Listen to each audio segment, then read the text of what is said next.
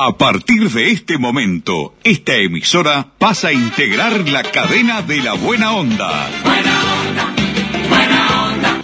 Jorge Bonica presenta Buenos días, Buena Onda, un programa interactivo, diferente, con noticias distintas, exclusivas y de actualidad. Buenos días, Buena Onda. A partir de este instante, Jorge Bonica les brinda el programa de las mañanas. Buena onda, buena onda.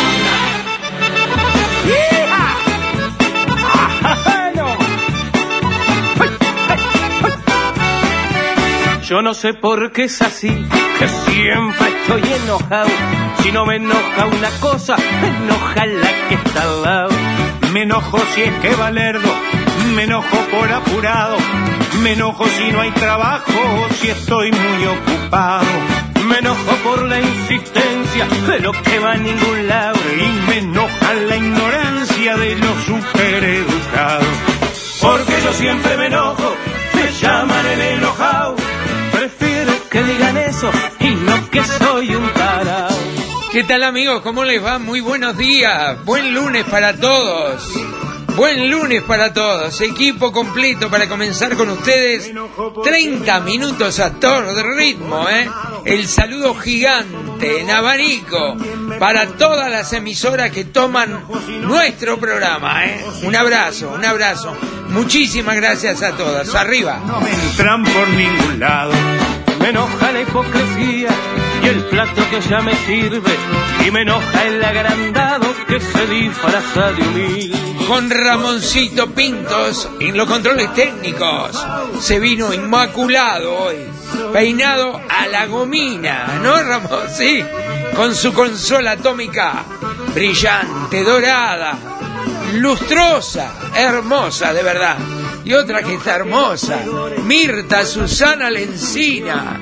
Hoy, ¿qué se hizo en la cabeza? Uy, qué lindo peinado, nuevo, cortito, hermoso.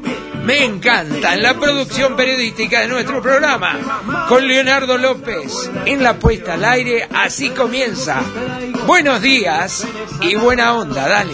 Por mucho que lo intente, tengo el cuerpo acostumbrado. Porque yo siempre me enojo, me llaman el enojado.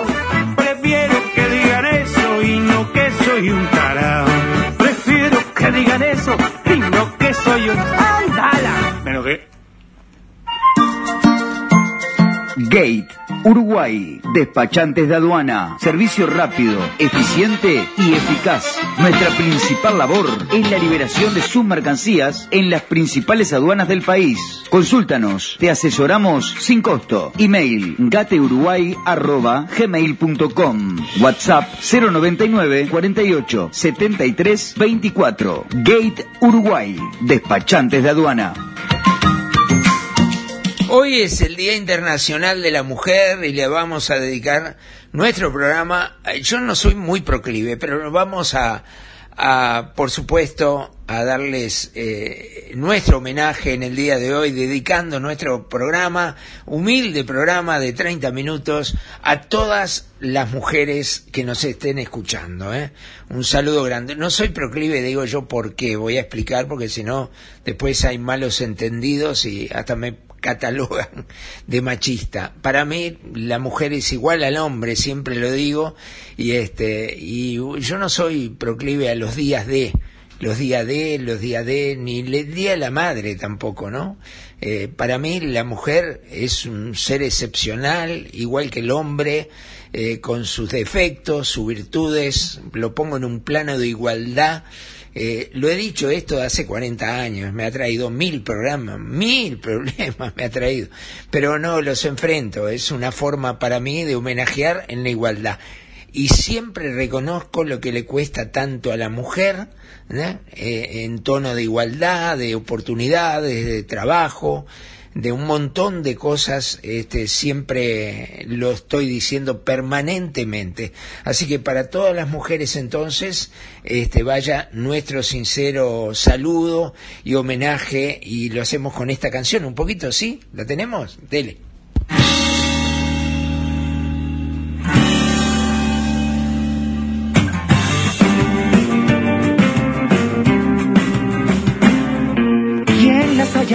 Sexo débil. Cuando las mujeres tienen mil poderes, son águilas, lunas, guerreras, tirando barreras sin parar. Alguien dijo la mujer es frágil. ¿Quién inventaría tanta tontería? Son mágicas flores de acero que piensan primero en los demás. No tienen miedo a caer pues saben sacudirse el polvo sin perder la fe. Mujeres de fuego, corazones gigantes, capaces de salir adelante aún contra el dolor, de dar la vida por amor. Mujeres intensas como estrellas fugaces, con sueños invencibles que brillan en cualquier lugar, que nos enseñan a volar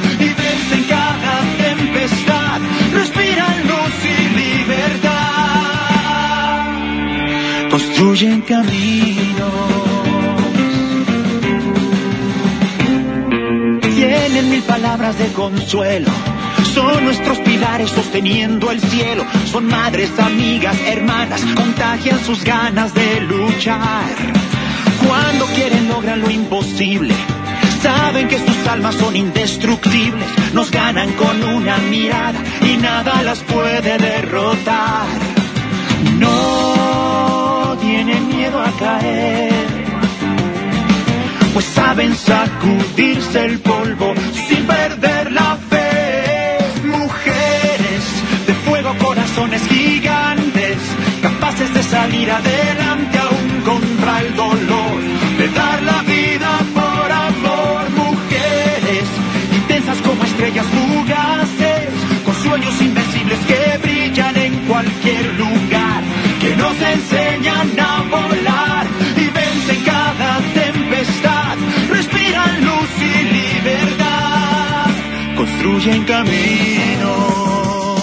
Hermosa canción, ¿eh? La verdad, hermosa canción. Hermosa, me hago eco de cada una de las cosas que dice esta canción.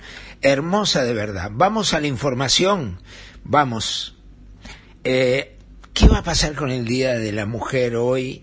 Con la famosa marcha que no se va a hacer, no se autorizó y se está con el gran temor que igual haya enorme cantidad de personas, de mujeres y hombres también que acompañan, aglomeradas en el día de hoy. Vaya que vamos a hablar de aglomeraciones, sin duda.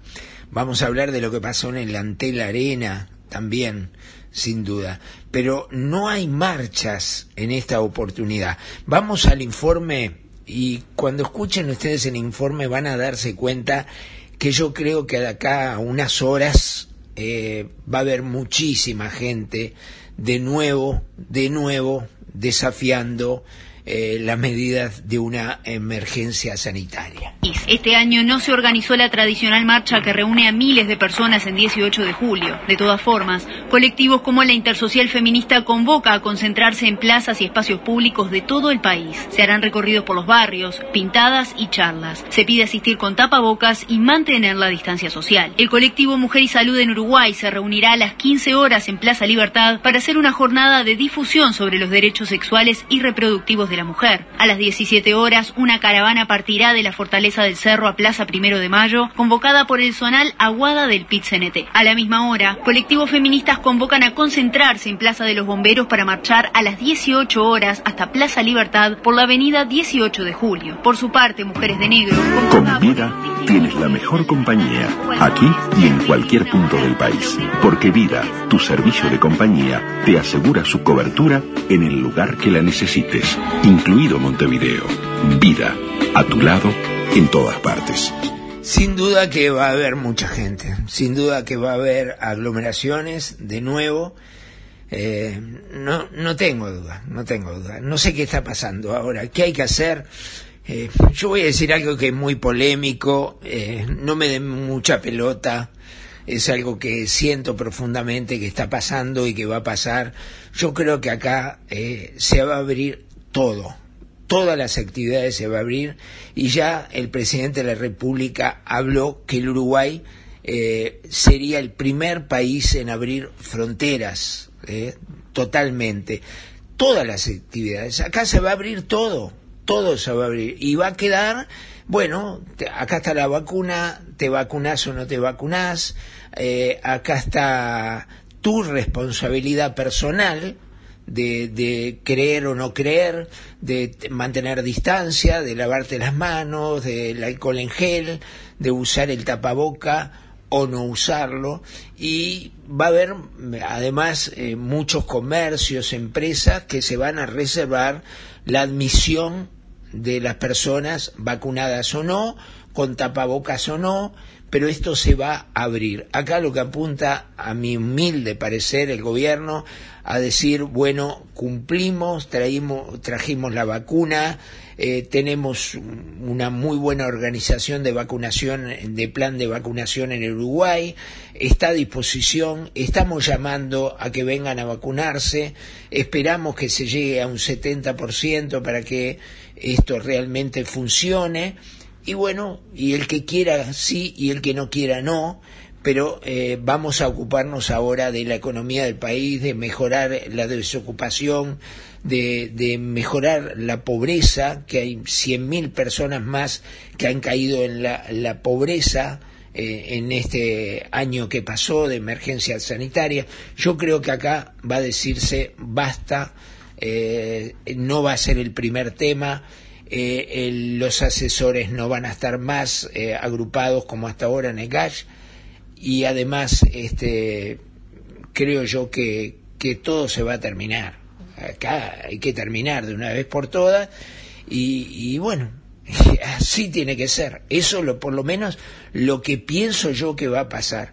Pero el presidente de la República en una entrevista con el diario El País habló de muchas cosas y especialmente habló de eh, este tema que estamos hablando ahora y temas, pongan atención, personales. Sorprendió diciendo que no pretende una segunda presidencia y no se ve en el Senado de la República. ¿Lo escuchamos? ¿Sí? Acá está. Vamos. En entrevista con el diario El País, el presidente de la República respondió sobre diferentes temas, la emergencia sanitaria, la reactivación económica, su proyección en la política, entre otros. El mandatario pretende que Uruguay sea de los primeros en abrir la frontera, espera sea lo antes posible, y mencionó que está en un intercambio con el GACH sobre si la vacunación de determinadas personas o el avance de la vacunación significa que esas personas puedan entrar al país acerca de la vuelta del público a los espectáculos deportivos y la reactivación de los eventos, refirió a una estrategia que está en análisis y que emplea los test antigénicos. Reconoció que el gobierno tiene que hacer un esfuerzo por mejorar la inversión en ciencia. Debería hablar con las autoridades de la ANI y el MEC para ver cuándo y cómo. Agregó que podría ser por refuerzos presupuestales o en la rendición de cuentas. Sobre su proyección en la política, descarta una nueva postulación en la presidencia. Considera debería haber un candidato más ayornado para el momento del país. Tampoco se imagina en el Senado. Y destaca que le gustaría traspasar el mando a un integrante de la coalición. Me parece que por el devenir del país es bueno que haya cierta continuidad en algunas políticas y además porque también es como una evaluación positiva del gobierno, valoró.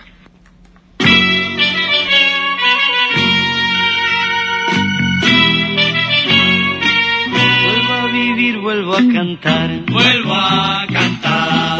amor volvió hacia mí. puedo soñar. Muchacha pájaro, mi cielo azul, no te separes ya de mí como la luna quita al mar. Al mar, al mar, Así tus ojos roban el color de las violetas cuando están en flor y perfuman mi corazón. Has vuelto a mí, lo mismo que ayer, otra vez a caminar en el atardecer y tomada de mi mano, hablándome de amor. Vuelvo a vivir, vuelvo a cantar. ¿Se acuerdan de Sabú, no? ¿Eh? Vuelvo a vivir, vuelvo a cantar. Este tema, ¿cuántos años tiene? No sé. Pero más de 30, ¿no? Le dan a todo su color.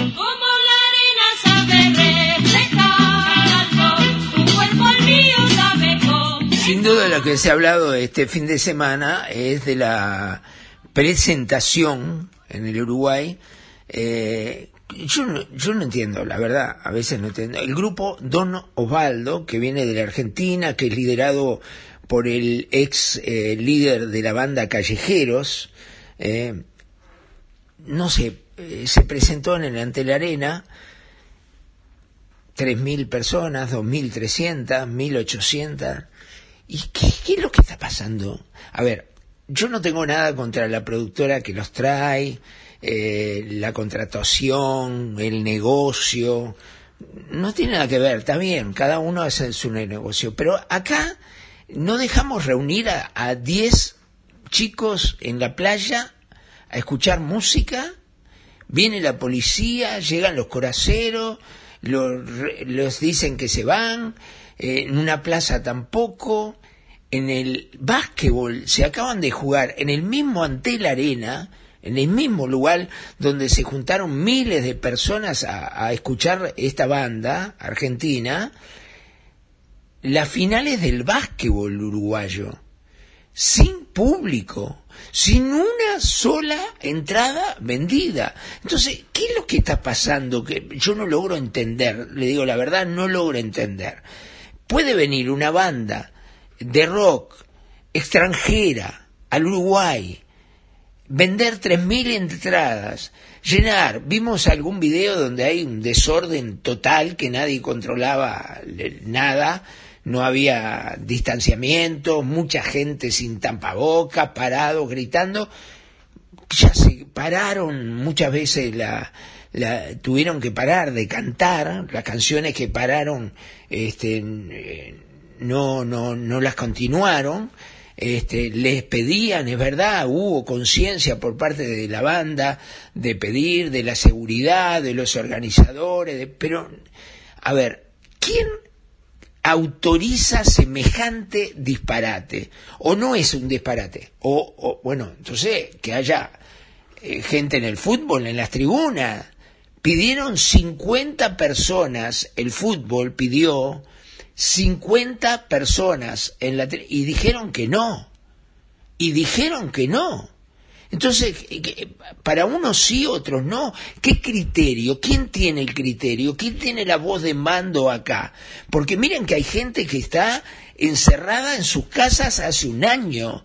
Hay viejitos que están metidos en sus casas en sus últimos años de vida, perdiendo el año entero por no salir a la vereda, ni al supermercado, ni a la farmacia, por no contagiarse, por el temor a morirse. Y sin embargo autorizan espectáculos públicos con dos mil y pico de personas.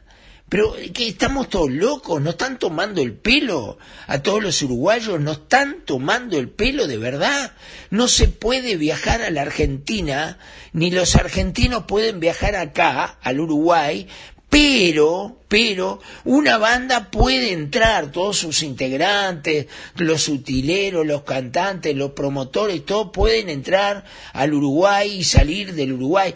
Y nos meten el verso de la famosa burbuja, nos quedamos todos metidos en el hotel y no sé cuántas cosas.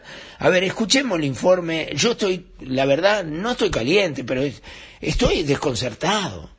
Desconcertado. ¿Quién autorizó? La Intendencia. Bueno, la Intendencia es la que autoriza los espectáculos públicos. Entonces, Carolina Cose, pero no tiene nada que ver el Ministerio de la Salud Pública. Pero sí es el Ministerio el que autoriza o no. No tiene nada que ver la Presidencia de la República. ¿Qué están mirando para otro lado? Vuelvo a repetir, si se juntan 100 gurises en una playa, los sacan del culo. Pero dejan entrar a 2.800, a 3.000 personas adentro de un lugar cerrado como la Antel Arena a, a escuchar a una banda de rock. Eso sí se puede. Acá hay una contradicción tan grande que, que no sé, no sé, la verdad, sinceramente. Eh, José Palazos, desde el hotel, desde el hotel, hablaba el, el sábado de noche, antes del segundo espectáculo de ayer. Lo escuchamos, a ver. La decisión que yo tomé ayer eh, de, de interrumpir una canción que fue 9 de julio y después una segunda canción fue porque la gente se paró. Y yo quiero hacer una aclaración. No hubo ni un descontrol, ni la gente se salió de sus lugares, no se cumplieron los protocolos en ese momento que, que significaban estar sentados, pero se pararon en una canción. Cuando yo vi que la gente se había parado, paramos, le pedimos a la gente que se siente, la gente se sentó. En todo momento la seguridad iba pidiendo que la gente se siente la gente se iba sintiendo, sentando, y después y volvió a la gente a pararse en un cerca del final.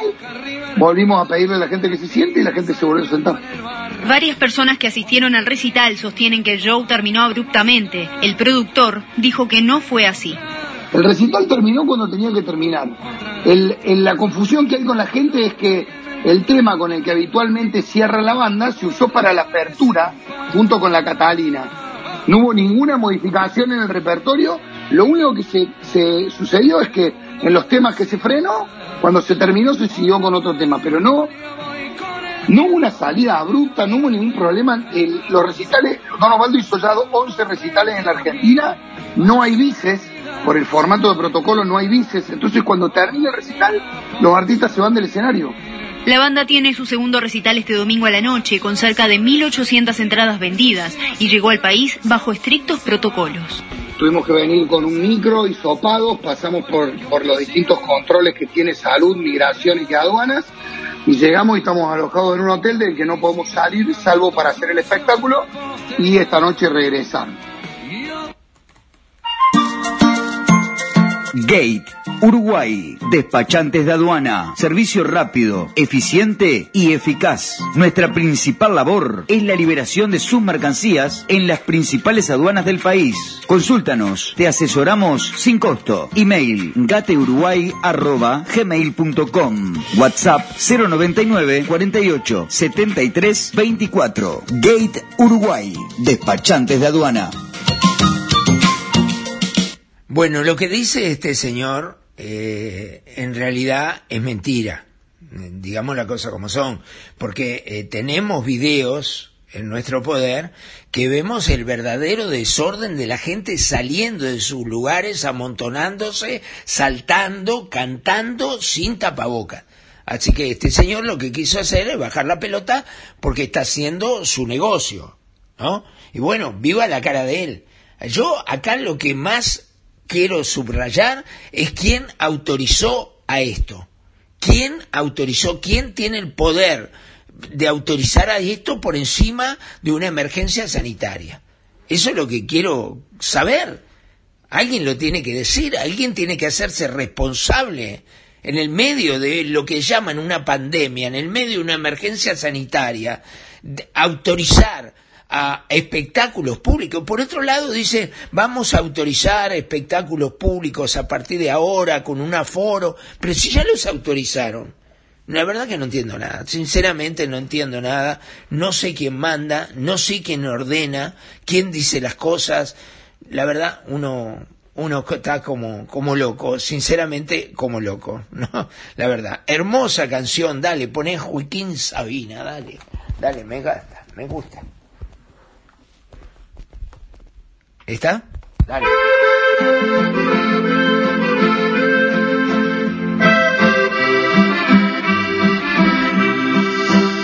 Nos dieron las 10, una hermosa canción de Sabina. ¿no? Fue en un pueblo con mar, una noche después de un concierto. Tú reinabas detrás de la barra del único bar que vimos abierto. Cántame una canción al oído y te pongo un cubata con una condición que me dejes abierto el balcón de tus ojos de gata loco por conocer los secretos de tu dormitorio esa noche canté al piano del amanecer todo mi repertorio los clientes del bar, uno a uno, se fueron marchando. Preciosa canción, ¿no? Un poema, de verdad. Tú saliste a cerrar, yo me dije, cuidado chaval, te estás enamorando. Luego todo pasó de repente tu dedo en mi espalda dibujó un corazón y mi mano le correspondió debajo de tu falda. Se armó lío, ¿eh? Caminito al hostal nos besamos en cada farola. Era un pueblo con mar. Yo quería dormir contigo y tú no querías dormir sola. Y nos dieron las diez y las once, las doce y la una y las dos y las tres. Y desnudos al anochecer nos encontró la luna.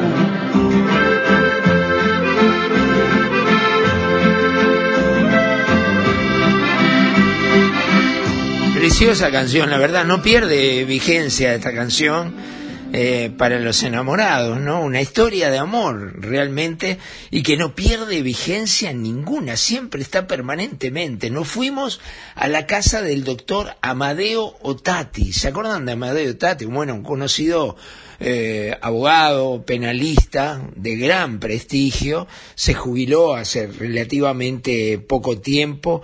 Nos fuimos a hablar de fútbol con Amadeo, eh, a quien admiro, un gran comentarista de fútbol, que fue comentarista de grande figura, de los relatores más importantes eh, del país. Inclusive él nos contó que llegó casualmente a comentar un par de partidos con Carlos Solé, que ayer hizo 45 años de su muerte. Le preguntamos eh, sobre esas experiencias, Amadeo, un pedacito, acá lo tienen. Amadeo, eh, sin ánimo de comparación ninguna, eh, pero cuénteme algo de los grandes relatores que usted eh, hizo una dupla, ¿no? Habló de Víctor Hugo, habló de no? Muñoz, Este, habló de ver, Kessman. A ver, este, digo, tengo el prurito de decir que salvo los más nuevos y salvo Heber Pinto y Lalo Fernández, con todos los demás llegué a comentar, ¿verdad? Y tuve el privilegio, además, privilegio, y lo digo, y el honor, de que en un par de partidos, que por una circunstancia fortuita, no recuerdo bien, creo que en una de ellas era porque tenía que dar un examen ese día, y el suplente del Toto, como comentarista de Sarandí, no era yo, era Sergio Mesano, pero por H o por B no estaba, pude llegar a comentar un par de partidos con Carlos Solé. No le di en aquel momento la trascendencia que luego vino a tener, porque ni siquiera me acuerdo, sé que Nacional era un partido nacional y que Barreiro, el argentino aquel de lentes negros, ¿se acuerda? Este, era el técnico, pero no me acuerdo bien la fecha ni el partido. No le di en aquel momento la importancia que tenía, más allá de que me puedo sacar el gusto de decir, llegué a comentar un partido con don Carlos Celé. Pero después, digo, claro, Víctor Hugo Morales, ¿no? Es decir, aquel, ¿no? Este de ahora no lo conozco. Pero aquel, aquel, este, aquel Víctor Hugo, eh, eh, creó un estilo, ¿no? Creó un estilo nuevo. Este, no lo podíamos vender porque estaban vigentes los dos monstruos, Solé y Heber Pinto. Pero claramente estaba encaminado a hacer la carrera desde ese punto de vista que ha hecho, que es para or- en- enorgullecerse, ¿no? Yo ahora lo miro por televisión y no, no lo conozco. ¿Por qué no lo conoce? No, no lo conozco, no, no lo conozco. Es decir, un hombre inteligente que cambió su manera de pensar bruscamente, no me merece la misma confianza que antes le tenía. Pero, este, también de alguna manera, este, me enorgullezco de haber con el Toto descubierto aquel que estaba relatando en una radio del interior, ¿eh? Más bien mirando hacia la Argentina, ¿eh? y haberle dado una, una linda mano, un lindo empujón en aquellos primeros momentos para que pudiera consolidarse a nivel personal, incluso también, porque era un chiquilín, este, muy, muy buen chico, ¿no? Sin duda alguna, pero que yo a este no lo conozco desde el punto de vista, lo veo por televisión y digo, sos un hombre inteligente, Víctor Hugo, decir, ¿cómo podés ser tan ciego en algunas cosas? Y bueno, allá él. Antes, cuando llegaba a Buenos Aires, me enorgullecía decir yo tuve el gusto de trabajar ahora me callo la boca para que no me para que no haya que alguien escuchar alguna expresión altisonante contra él al que sigo apreciando aunque usted no crea este lo sigo apreciando porque me acuerdo de aquel de aquel muchacho este bueno y Fantástico, ¿no? Fantástico. Eh, Es qué manera de decir cómo cambió Víctor Hugo Morales y lo que está hablando es de política y de ideología, ¿no? Porque Víctor Hugo era otra cosa totalmente distinta y cambió en la Argentina, en un momento en la Argentina cambió bruscamente. Ese era Amadeo Tati, el doctor Amadeo Tati, que con su calidad y fineza eh, expresaba lo que sentía de Víctor Hugo Morales. En otro momento vamos a, pasarlo, por supuesto, más partes de una extensa entrevista que mañana va a llegar a todos los suscriptores de la cadena La Buena Onda del Bocón. Este, así que espero que se sigan sumando los suscriptores de la cadena La Buena Onda, del semanario El Bocón, en Minas, este, en, en, papel, el quiero quiera seguir recibiendo en su casa, o si no, eh, esta nueva versión digital donde llegan además los programas de radio, los programas de televisión, las entrevistas, todo nuestro trabajo periodístico simplemente haciéndose suscriptor por 100 pesos por mes. Eh, para asesorarte, informarte, el 098-344-228, eh, siempre habilitado, te atiendo personalmente, te explico, pero recibís todo en tu celular, inclusive el semanario El Bocón completo con todas las páginas e incluye el Bocón Fútbol también que estamos desarrollando desde hace unas cuantas semanas atrás ya y es un éxito acá en el Uruguay. ¿Nos vamos? No tenemos más tiempo. Va, Jarito. ¿Con qué nos vamos? Con buena música, ¿no? Bailando. Bail no, yo no estoy para bailar ya. No, yo tengo seis, siete. No. bueno, Ramoncito se mata. Usted tiene un montón más que yo, no brome. Mirta la jovencita acá del grupo. Bueno, ¿con qué nos despedimos? Póngale música, a ver, dele. Dele.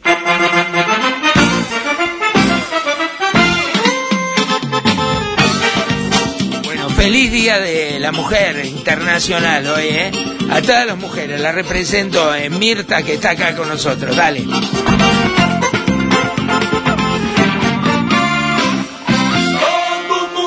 Pedindo pra você ir lá comigo. Vai, vai no balanço do tchê, vai, vai no balanço do tchê, vai, vai no balanço. Se armó bailongo, ¿eh? como siempre en el quincho del Bocón. Aquí estamos, transmitiendo, emitiendo, editando. Buenos días, buena onda. Gracias, Ramoncito Pintos. Un gusto trabajar con usted, ¿eh? Un beso. Mirta Susana Lencina, hoy homenajeada por el Día de la Mujer. Muchas gracias, Mirtita, por todo. Gracias, Leonardo López. Nos reencontramos mañana con las mismas ganas, ¿eh? El mismo entusiasmo, la misma pasión y le pondremos el mismo coraje. Chao, hasta mañana.